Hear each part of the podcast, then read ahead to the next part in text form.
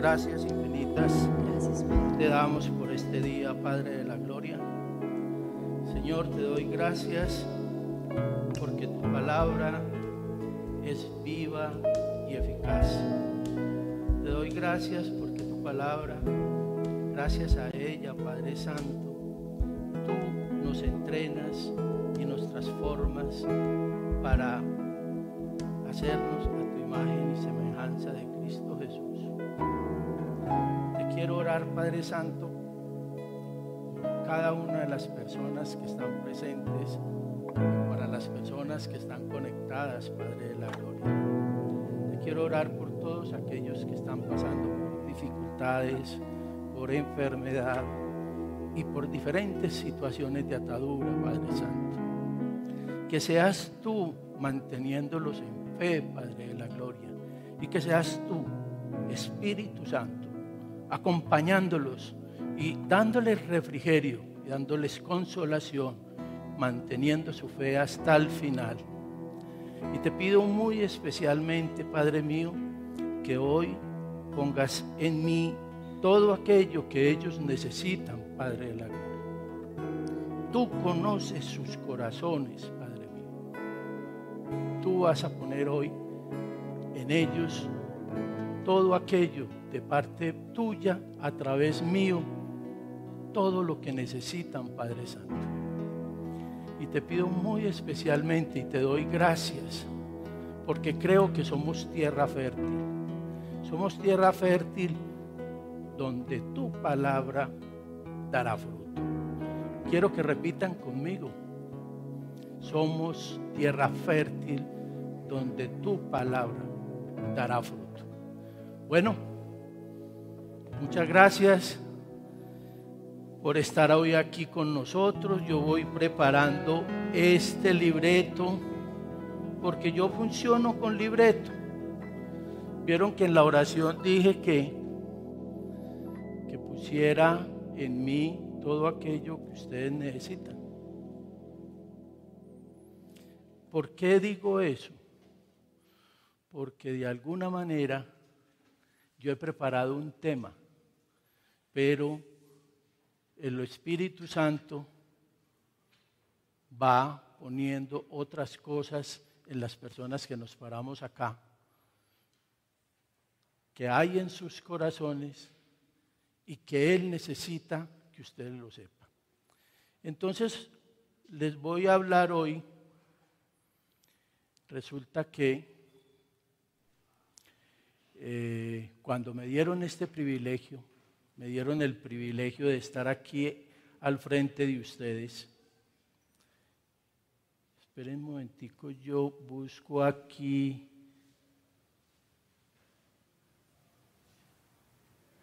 Eh, sí, no está. Bueno, me dio el privilegio el líder Pablo de estar aquí hoy con ustedes. Me dijo que hoy iba a estar aquí. E inmediatamente yo me fui y le pregunté al Espíritu Santo, bueno, yo tengo una cantidad de, digamos, de temas preparados, ¿cuál de ellos quiere, Señor, que, que dé esa tarde? Y la respuesta fue rápida. Quiero que hables de militar en mi reino. Yo inmediatamente dije, pues, ni servicio militar presté. Pero recordé que hace un tiempo estuvimos en ayuno, ¿sí? Y hablábamos de una iglesia que milita. Yo me fui a esas notas que tomé en el ayuno y encontré una cantidad como de reflexiones no conclusas y de preguntas. Y empecé con eso.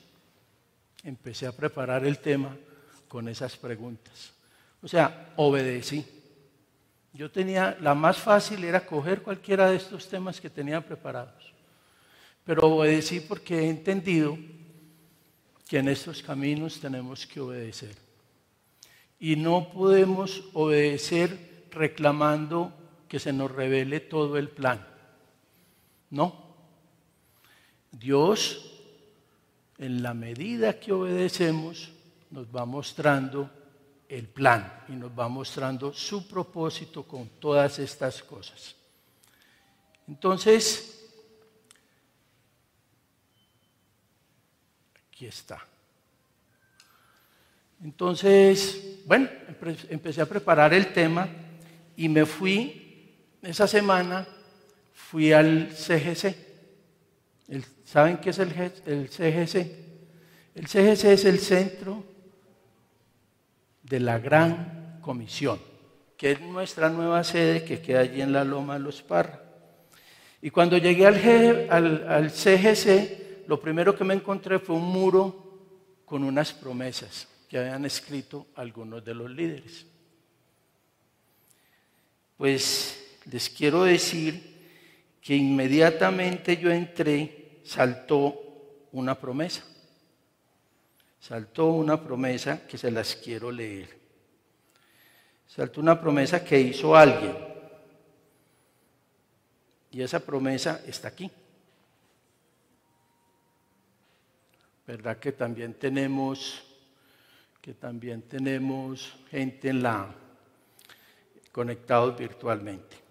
Dice, Señor, prometo ser soldado valiente, generoso y esforzado por mi iglesia. Wow. Inmediatamente el Espíritu Santo me confirmaba el tema. De esto es que vamos a hablar hoy. Vamos a hablar de militar en el reino de Dios. Militar en el reino de Dios y ser soldado de su ejército. ¿Saben que la Biblia dice que todos los cristianos somos soldados de su ejército? Lo vine a ver con esa claridad preparando el tema. Yo quiero que la persona que escribió esta promesa levante la mano si está aquí. Y si no está aquí, que nos lo haga saber a través del chat si está conectado. Y con base en esta promesa, y con base en esta promesa, yo les voy a pedir, no se sientan presionados. No se sienta ninguno presionado. Lo va a hacer casi que como hacemos muchas de las cosas que hacemos para Dios emocionalmente. Pero ¿qué quiere ser un soldado en el ejército de Dios? Levanten la mano.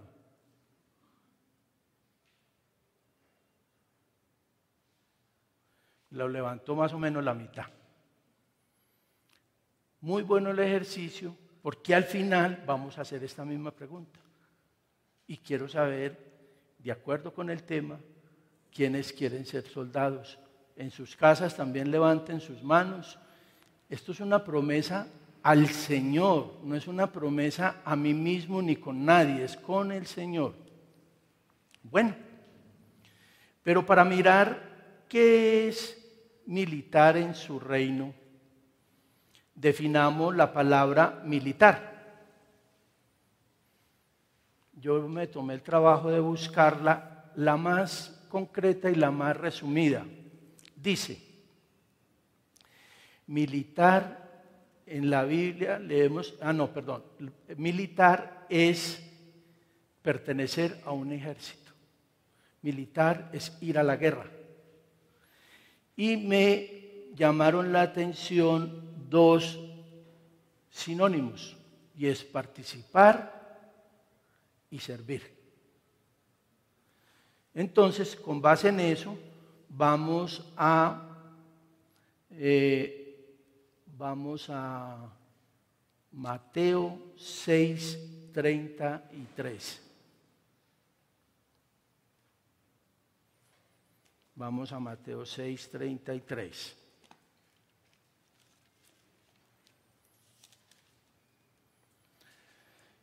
Mateo 6:33 dice, mas buscad primeramente el reino de Dios y su justicia y todas estas cosas o serán añadidas. Semejante versículo tan pequeño, tan profundo y tan grande. Como cosa especial, les quiero contar que este versículo estuvo mucho tiempo siendo, ustedes han escuchado cuando vienen aquí y de alguna manera cuando nos reunimos, que si Dios les ha puesto una promesa en su corazón, pues esa promesa estuvo en mi corazón la semana, el mes y el año. Y les quiero decir que no la comprendía. Yo creía que buscar primeramente el reino de Dios y su justicia y que todo le era añadido solo a los pastores, a los líderes de tiempo completo, que son los que dependen económicamente de, de Dios. Esa era mi teoría. Todos dependemos económicamente de Dios. ¿Sí? Y digo económicamente porque la añadidura es eso en lo que vivimos, buscando el arriendo, buscando para pagar los servicios, buscando para pagar las cuotas del carro. O sea, vivimos en ese afán en el mundo de buscar y de buscar y de buscar. Durante muchos años yo estuve pensando que la añadidura, porque yo vivía en la añadidura. Yo gracias a Dios ya mis hijos terminaron en la universidad, pero cuando yo empecé en estos caminos, vivía en una angustia. Cuando llegaba un semestre, ah, es que tres y en tres universidades y de, y de pronto de las mejores universidades, costosísimas. Eso llegaba un semestre y yo les quiero decir que mi señora y yo pasábamos meses sin dormir, porque no sabíamos de dónde íbamos a sacar para pagar esas cantidades de dinero. Nosotros no teníamos esos ingresos. De alguna, de alguna manera aparecían, aparecían. Entonces yo vivía en la añadidura, como creo que viven muchos de los que están aquí presentes y la mayor parte de la gente que está en el mundo, la gente que no conoce de Dios.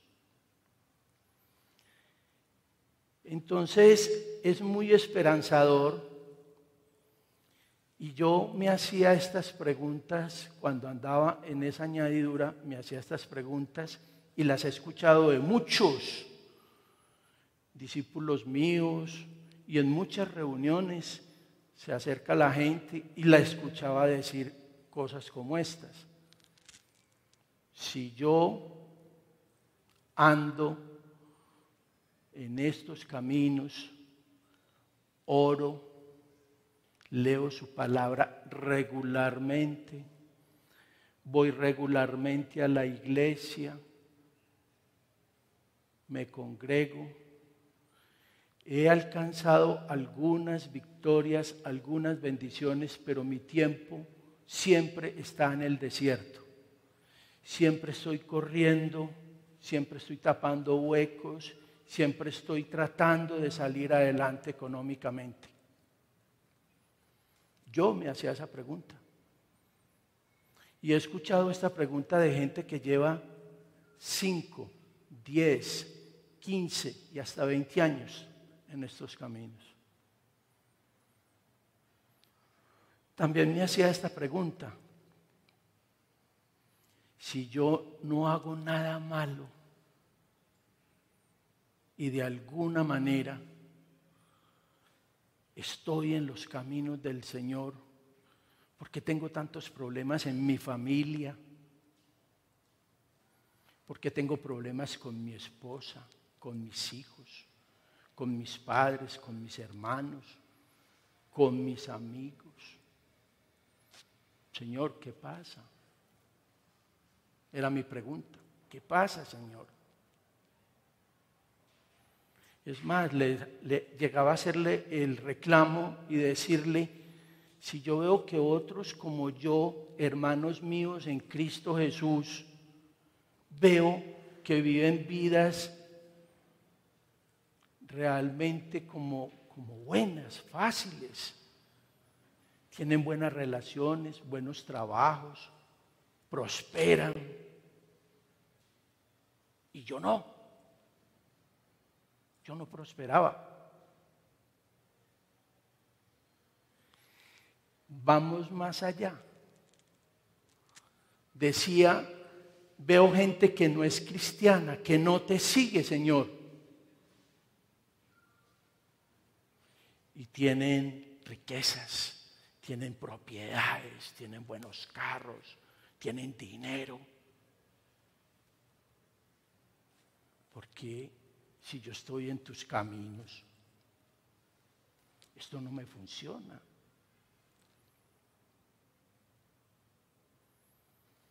Les quiero decir que cuando me hice esas preguntas, hace mucho tiempo, gracias a Dios, Gracias a Dios porque llevo en estos caminos ya 15, 16 años, pero hace, mucho tiempo me hice esta reflexión.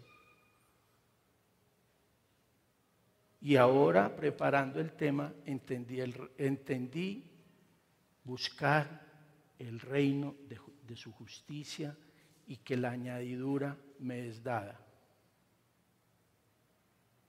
Les quiero decir que buscar el reino de su justicia, buscar su reino y su justicia fue la clave para mi vida.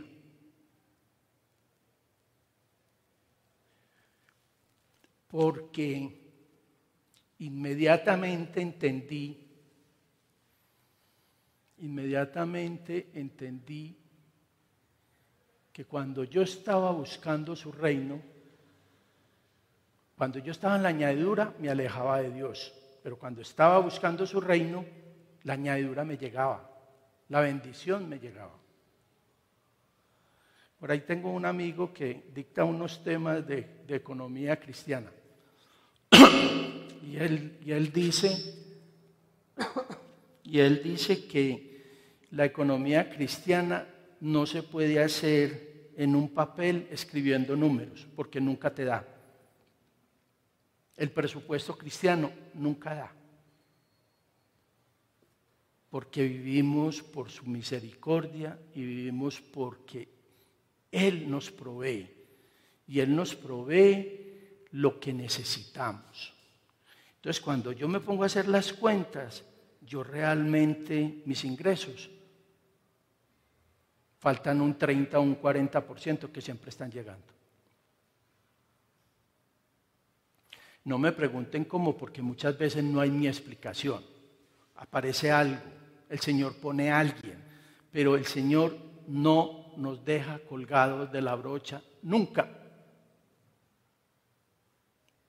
Cuando militamos en su reino. El Señor nos invita a militar en su reino en ese versículo. Vamos a ir a Mateo 6, 19, 21. Mateo 6, 19, 21. Y vamos a leer. ¿Ya lo encontraron? Dice, no os hagáis tesoros en la tierra, donde la polilla y el orín corrompen, y donde los ladrones minan y hurtan, sino haceos tesoros en el cielo donde ni la polilla ni el orín corrompen, y donde los ladrones no minan ni hurtan, porque donde esté vuestro tesoro, allí estará también vuestro corazón. Eso suena, suena como un evangelio muy, muy, muy actual, ¿no es cierto? Esto fue escrito hace muchos años, pero suena actual.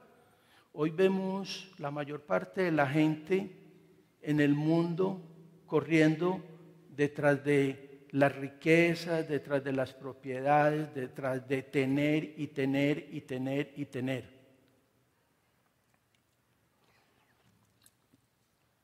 Les digo por qué.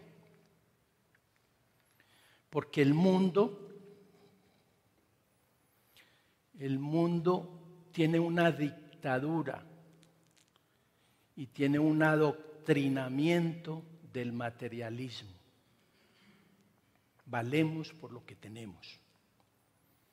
Y ese mundo nos lleva a que andemos detrás de esa añadidura. Y al estar detrás de esa añadidura, nos alejamos de Dios. Nos alejamos de Dios y no le creemos. O sea, no le creemos que Él nos da. Él dice, mas todas estas cosas os serán añadidas, todo lo que andamos buscando. Muchos, muchos viven para trabajar y trabajan para vivir, sobreponiendo el trabajo al crecimiento espiritual, a la vida espiritual, a la vida familiar y a la vida social. Muchos consiguen riquezas y dineros, pero sus familias están destruidas, sus hijos están mal. O sea, lo primero que es su familia está mal. ¿Ustedes creen que en esas condiciones el Señor nos va a bendecir? Si estamos alejados de Él, Él permite. Yo ya, ya les dije que me busquen, que me busquen a mí y que yo les doy eso, pero no me creen. No le creemos. No le creemos. Y andamos en unos afanes y en unas locuras, bregando a hacer el mejor negocio. Yo lo digo por mí. Yo dejé mi familia cuatro años.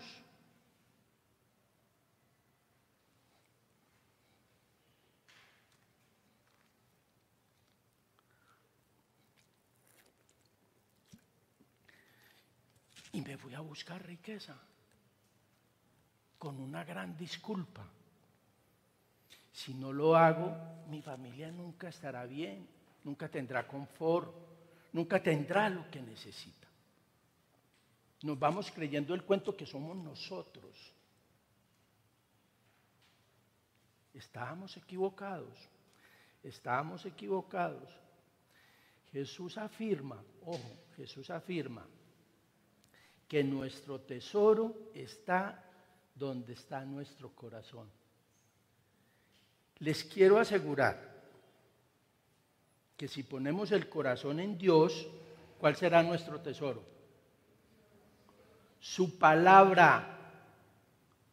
Su palabra es ese tesoro que es la que realmente nos pule, que es la que realmente acondiciona nuestros sentimientos, nuestras emociones, para que no andemos en ese afán en esa carrera por conseguir dinero, por conseguir propiedades, por conseguir riqueza. Ojo con esto, no estoy diciendo que trabajar y conseguir cosas y bienes no se debe hacer. No estoy diciendo eso. Estoy diciendo es cuando yo no tengo en cuenta a Dios yo no tengo en cuenta a Dios, me alejo de Él. ¿Y saben qué pasa ahí? Cuando yo hago eso y me voy detrás de las cosas que me ofrece el mundo. Ustedes no han visto que el mundo nos ofrece unos modelos de riqueza, de riqueza, de fama y de poder. Y esas tres facetas del ser humano nos las ofrece el mundo y nos adoctrina para que consigamos poder para conseguir cosas y conseguir beneficios personales. ¿Saben qué pasa con eso?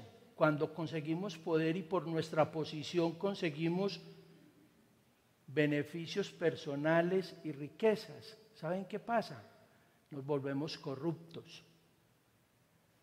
No ven todo el mundo, en todo el mundo, todos los que andan detrás de ese poder y consiguen beneficios personales y consiguen los contratos. Y Aquí, aquí tenemos esa noticia, está diaria, diaria, diaria.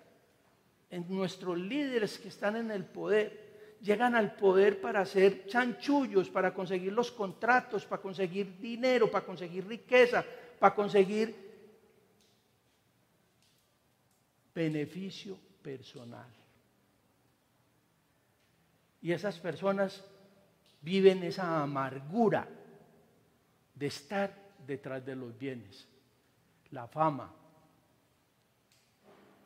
La fama sí que tiene un lado bien oscuro. La fama tiene un lado, un lado muy oscuro con unas consecuencias gravísimas, graves, graves. ¿Saben qué, qué produce la fama? Prepotencia. Produce orgullo produce el ser humano se infla de tal manera que ante cualquier frustración, ante la más mínima frustración, se deprimen y se quitan la vida. La lista es interminable históricamente de las personas de la fama que se quitan la vida. Ese es el lado oscuro de la fama. Esas personas se frustran con nada, porque están reinando, están buscando el reino del mundo. Y ni hablemos de los que andan buscando riquezas simplemente para conseguir beneficio. Esos venden sus principios. Yo vendí principios.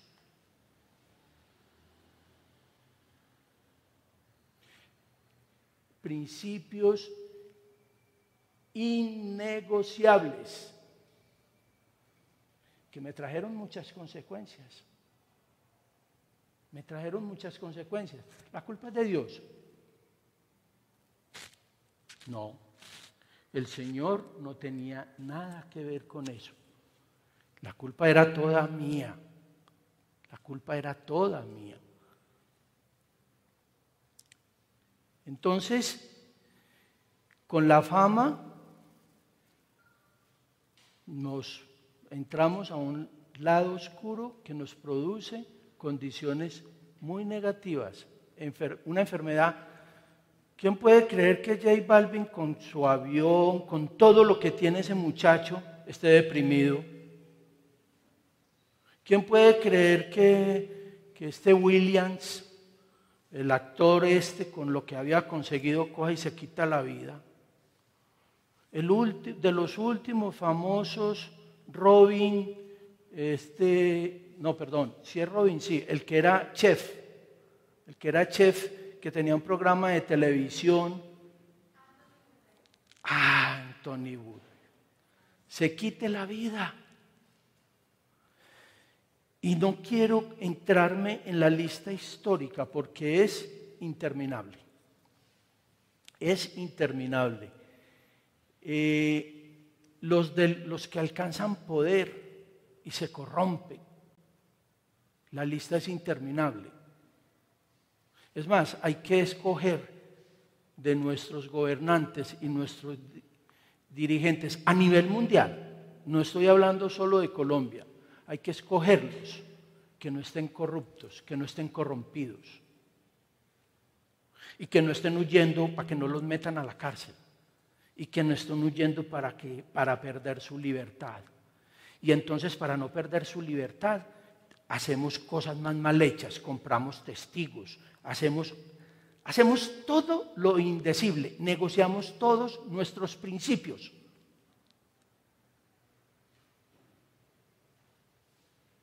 Y qué triste. Yo me preguntaba, preparando el tema, yo le daba gracias al Señor. Porque yo caí en muchos errores. Yo le daba gracias al Señor. Y el Señor, tú eres maravilloso, ¿de dónde me sacaste? Porque les quiero decir que mi vida hoy es un estilo de vida equilibrado. equilibrado, equilibrado de victoria en victoria en Cristo Jesús, porque con Él y en Él he cambiado muchos comportamientos y muchos malos hábitos. Yo sí que tenía malos hábitos y me vivía quejando.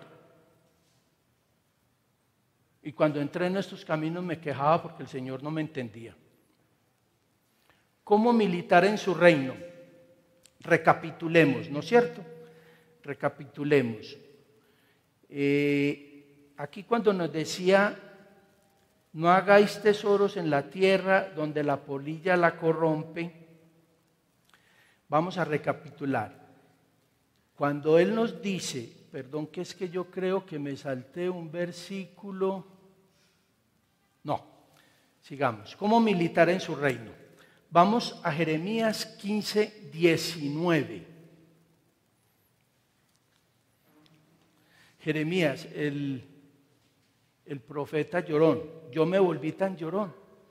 Ustedes sabían que yo cuando, antes de entrar en estos caminos, yo era una persona, un corazón tan duro, yo no lloraba por nada. Ni cuando perdí mi pierna.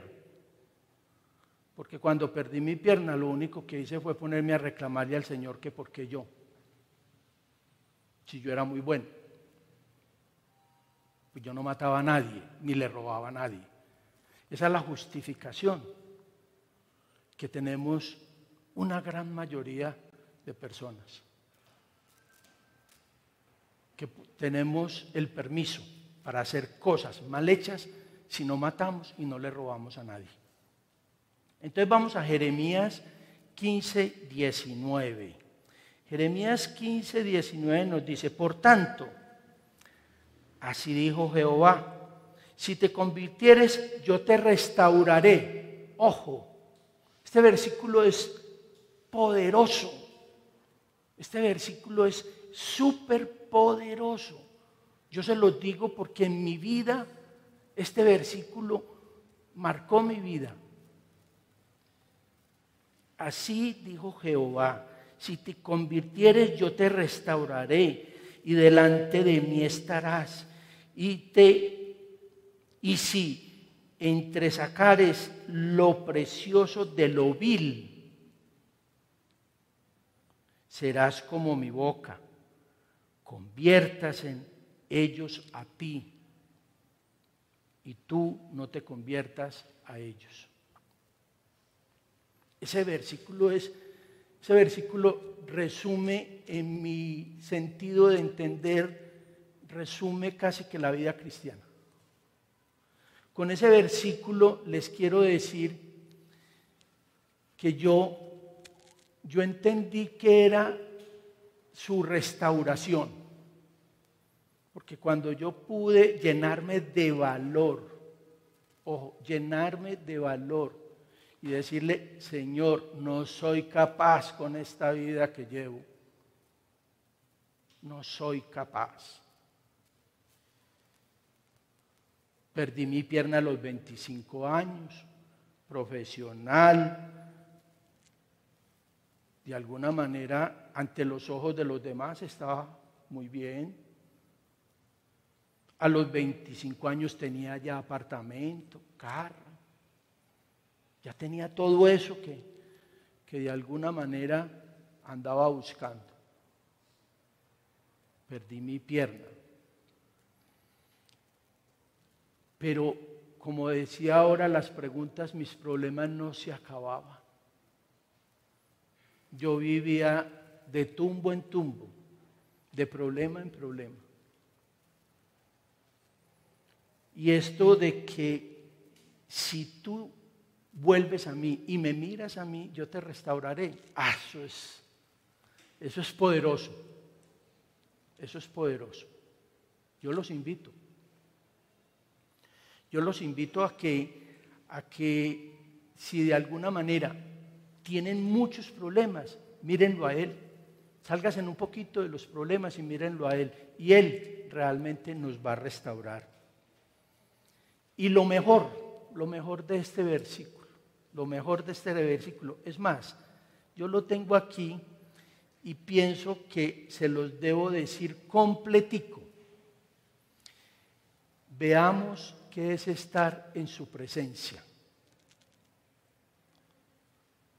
Con mi actitud de buscarlo, de militar en su reino, en su presencia, cuando yo estoy en su presencia, tengo todo lo que viene de Él, que es bueno, perfecto y agradable.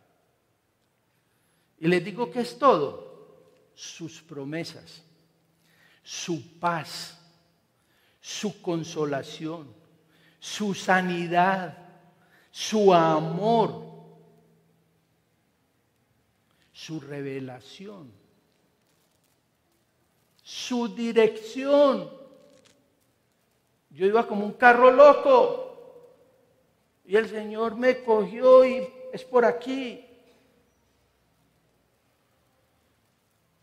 Y me salvó la vida. Empezamos a tener éxito en todo lo que hacemos. Yo hacía unos negocios y me ganaba unas cantidades de dinero y a los dos meses no tenía ni para el pasaje. De ese tamaño, pues. De ese tamaño. Y andaba detrás del negocio de mi vida. Andaba, anduve mucho tiempo buscando el negocio de mi vida. Les quiero contar algo. Entonces empezamos a tener éxito en todo lo que hacemos. Y lo mejor, nos capacita para seguir su ejemplo. Gozo, empezamos a tener ese gozo que viene de Él, esa alegría, ese dominio propio. Y lo mejor, lo mejor, nos da la añadidura. Pero miren el listado, son 15 cosas que les leí antes de la añadidura. Nosotros andamos en el mundo por migajas. Para mí son migajas, para mí son migajas ante su presencia que recibo de Él todas sus promesas. La añadidura es una migaja. Nos conformamos con las migajas del mundo.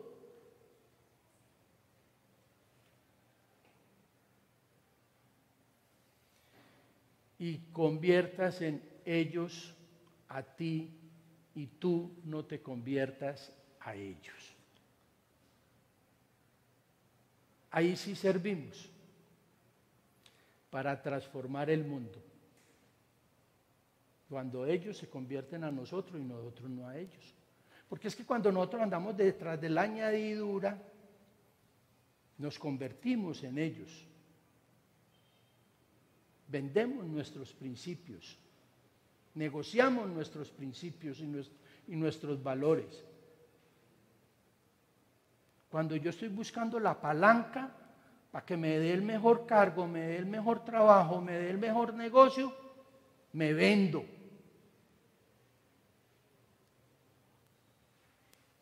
Y ahí, cuando ellos se convierten a nosotros, cumplimos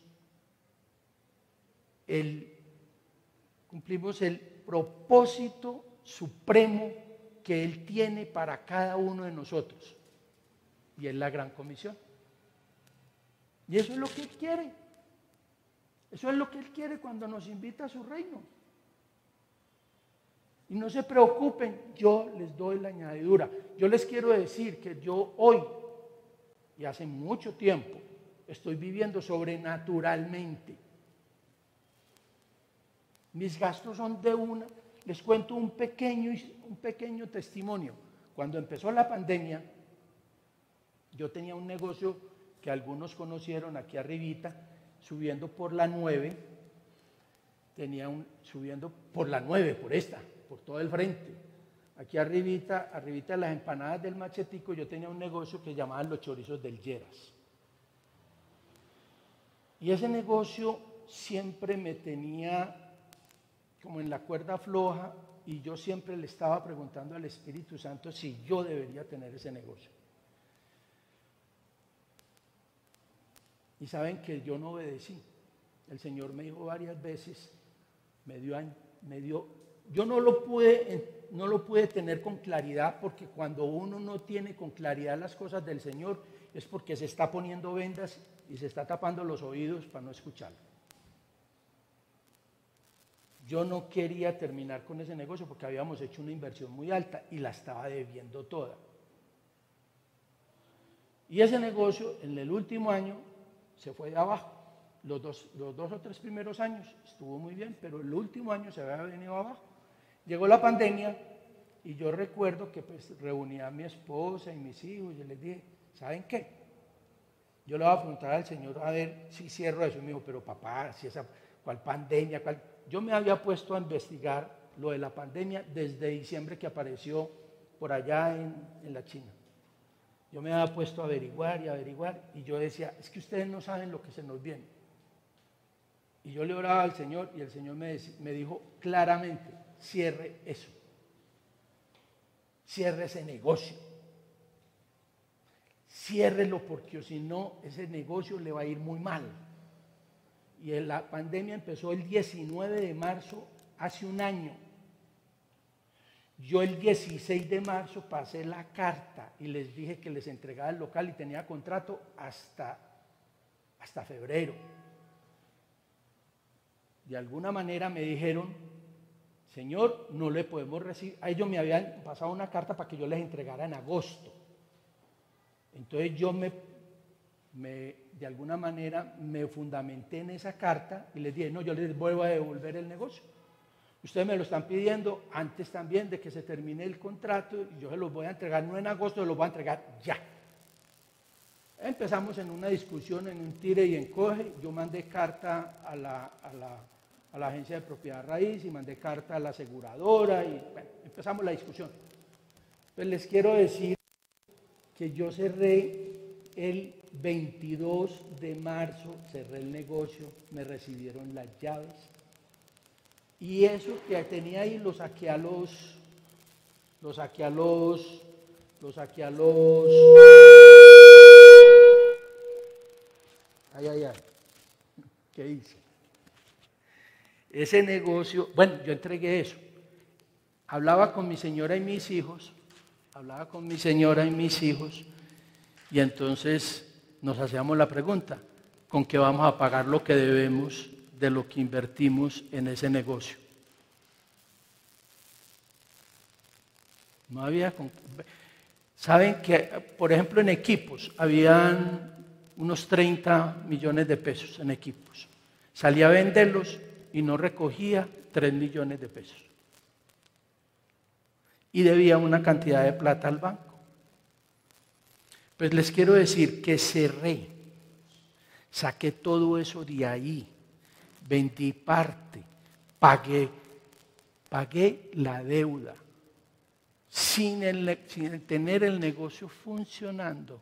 Ahora el mes pasado nos sentamos mi señora y yo y dijimos, el Señor es maravilloso, pagamos la deuda. Le hice caso al Señor. Y él provee, él provee, él provee. Eso es, eso es milagroso. Pero para mí, milagroso no es lo que, lo que, lo que recibí. Para mí es milagroso poder creer en el Señor. Ese es el milagro, creerle al Señor. Yo cerré eso y les quiero decir que en esa cuadra, más arribita había un joven, un muchacho, que tenía como cuatro o cinco discotecas, cinco o seis restaurantes. Yo no sé si ustedes supieron, un muchacho muy próspero, tenía tres carros, los más costosos que hay en el mercado, tenía, mejor dicho, amigo de mis hijos, de uno de mis hijos, y mi hijo decía, no, ese hombre no hay con qué recogerlo. Ese hombre aguantó seis meses y a los seis meses se quitó la vida. Perdió todo. Perdió todo. Esas son las riquezas del mundo. Hoy las tenemos, mañanas no. Y es lo que más nos ha enseñado la pandemia. Entonces, sigamos con nuestro tema. Entonces, conviértase en a ellos. Bueno, hace 15 días, hace 15 días el líder Pablo nos dio, nos dio tres, tres capacidades para recibir consolación del Señor. ¿Las recuerdan?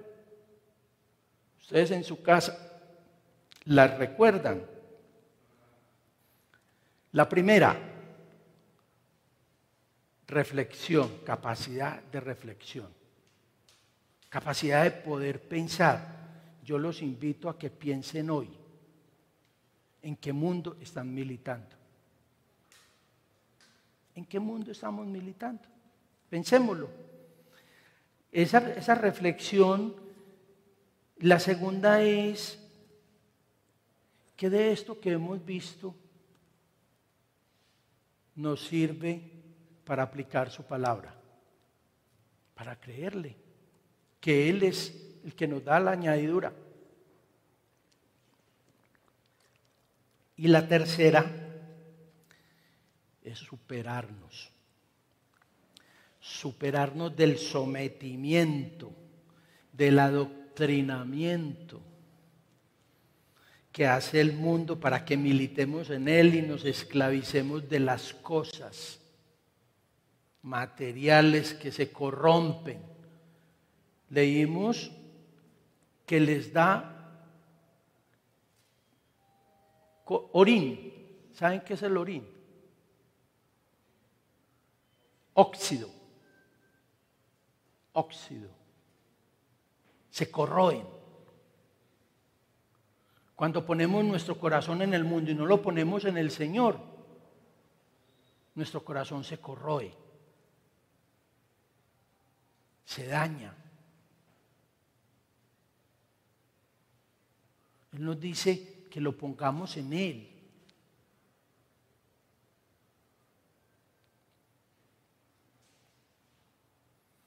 Entonces, recapitulemos.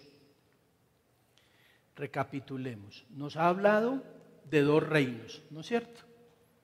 Su reino y el reino del mundo. Y nos dice que no militemos en el reino del mundo por la añadidura que Él no la da. ¿Quiénes creen en eso? Bueno, Y la mejor manera, vamos a Mateo 19, 21, 23. Nos estamos moviendo en, en Mateo, ¿no? Mateo 19,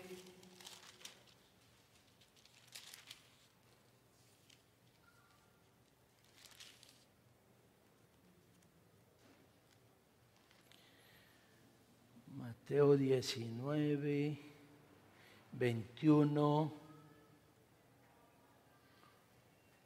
21. Miren con esto. Jesús dijo, si quieren ser perfectos, anda, ven, vende lo que tienes dalo a los pobres y tendrás tesoro en el cielo. Y ven y sígueme. Oyendo el joven esta palabra, se fue triste porque tenía muchas presiones, muchas posesiones, perdón.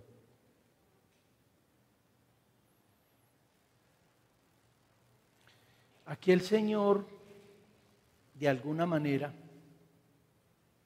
con estos versículos nos enseña la importancia de las cosas espirituales, que las valoremos, que militemos en su reino.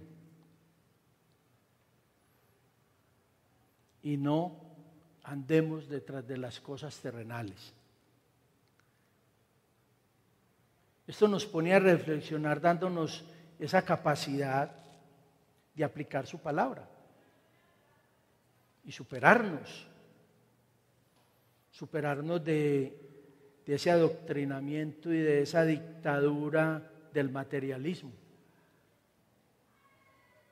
Los medios, los medios, los productos, los, las empresas, todo en el mundo conspira para que usted consuma y nunca se sienta lleno. Nunca. En cambio, si ponemos nuestro corazón, vuelvo y lo repito, en Dios,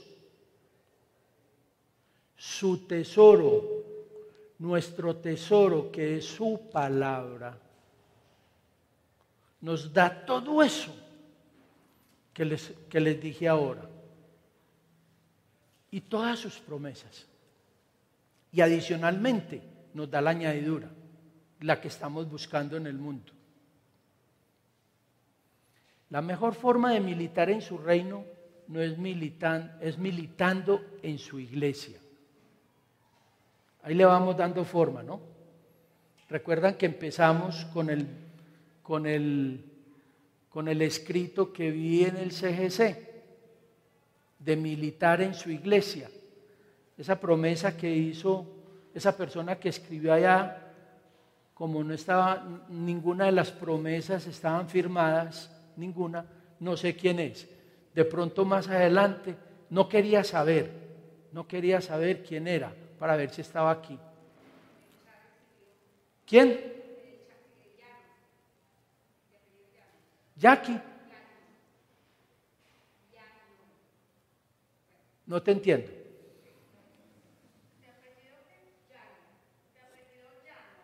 Ah, Llano. Es, es Javier Llano. Javier Llano. Bueno, Javier Llano, ya sos el primero que levantó la, la mano para militar en su iglesia. Ojo, porque militando en su iglesia, militamos en su reino. Somos soldados de Cristo, allá afuera, allá donde nos necesitan. Pero para ser soldado, si queremos ser soldados de Dios, todos hemos tenido la oportunidad de ver las películas de, los ejércitos y las guerras y todo eso, ¿no? para ser soldados de, yo quiero que vamos a segunda de Timoteo 3.4. Vamos rápidamente a Timoteo 3.4.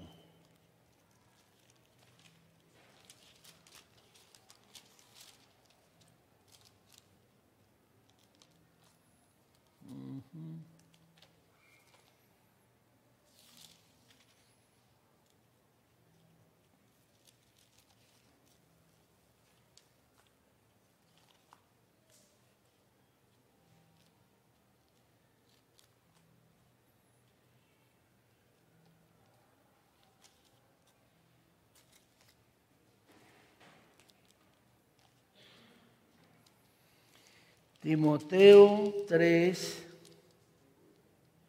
4.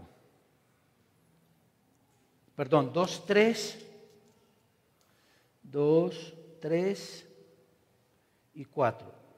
Tú pues sufre penalidades como un buen soldado de Cristo. Ninguno que milita se enreda en los negocios de la vida, se enreda en los negocios de la vida a fin de agradar a aquel que lo tomó como por soldado. Vamos a ver rápidamente cuatro características que deben de tener los buenos soldados, dispuestos a sufrir penalidades.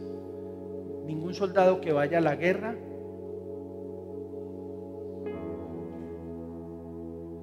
no puede estar dispuesto o debe estar dispuesto a sufrir penalidades. Eso no es color de rosa. Ir a la guerra no es color de rosa. El otro conoce a su enemigo.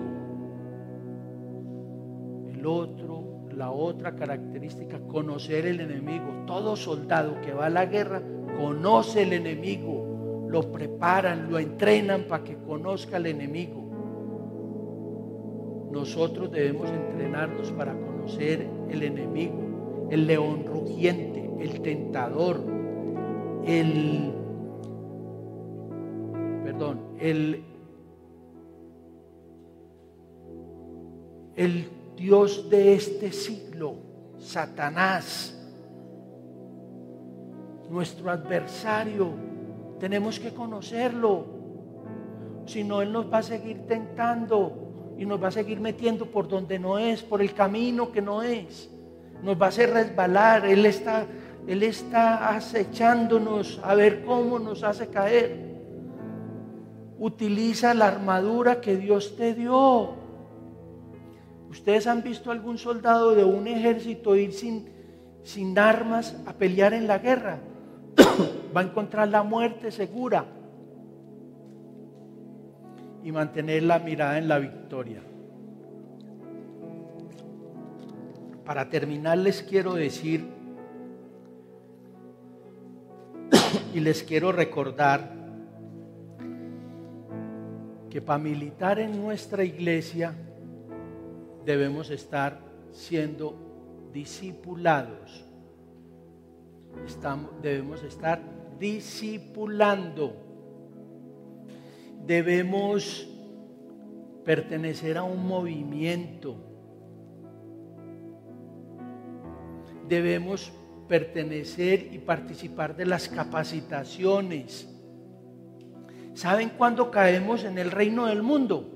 cuando dejamos de crecer espiritualmente. El enemigo nos está atacando. Las consecuencias de militar en el reino del mundo son enfermedades psiquiátricas, físicas, musculares. Es aflicción, es tristeza,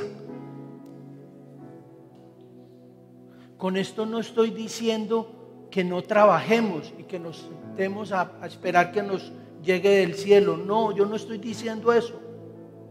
Estoy diciendo que donde trabajemos, pongamos en alto y le demos el lugar que tiene y debe tener el Señor en nuestra familia, en nuestros amigos, en nuestra sociedad. Miren lo que nos está pasando hoy con la pandemia. ¿No creen que es que no le estamos dando el lugar? El lugar que Dios no debe, el Señor debe estar. No le estamos dando el lugar en nuestra familia no le estamos dando el lugar en nuestro trabajo. Pero para poder darle el lugar en todas esas áreas de nuestra vida, nos tenemos que preparar, tenemos que ser soldados. Y el batallón es esta iglesia. Si no nos preparamos, el enemigo nos devora. Si no nos preparamos, el enemigo nos devora, nos mata. Él vino a robar, a matar, a destruir. Y los que primero tienen la mira es a nosotros si no nos vestimos con su armadura, no podemos resistir, no podemos cumplir su propósito, que otros conozcan de Él. Esta iglesia está abierta, su cuerpo está aquí, para que nos preparemos para esa batalla. Él nos dice, militen en mi reino y yo les doy todo.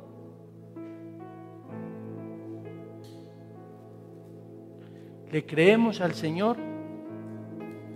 Vamos a hacer una oración final para terminar este, este tiempo y que y quiero que, perdón, por último,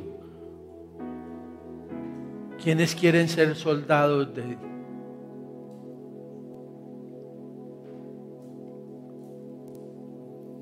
¿Quiénes quieren ser soldados del ejército ganador? Amén.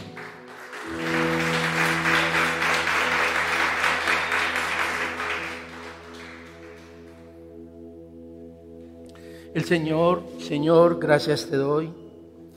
Gracias te doy porque hoy entendemos que te debemos dar el honor, que te debemos dar la obediencia, Padre Santo.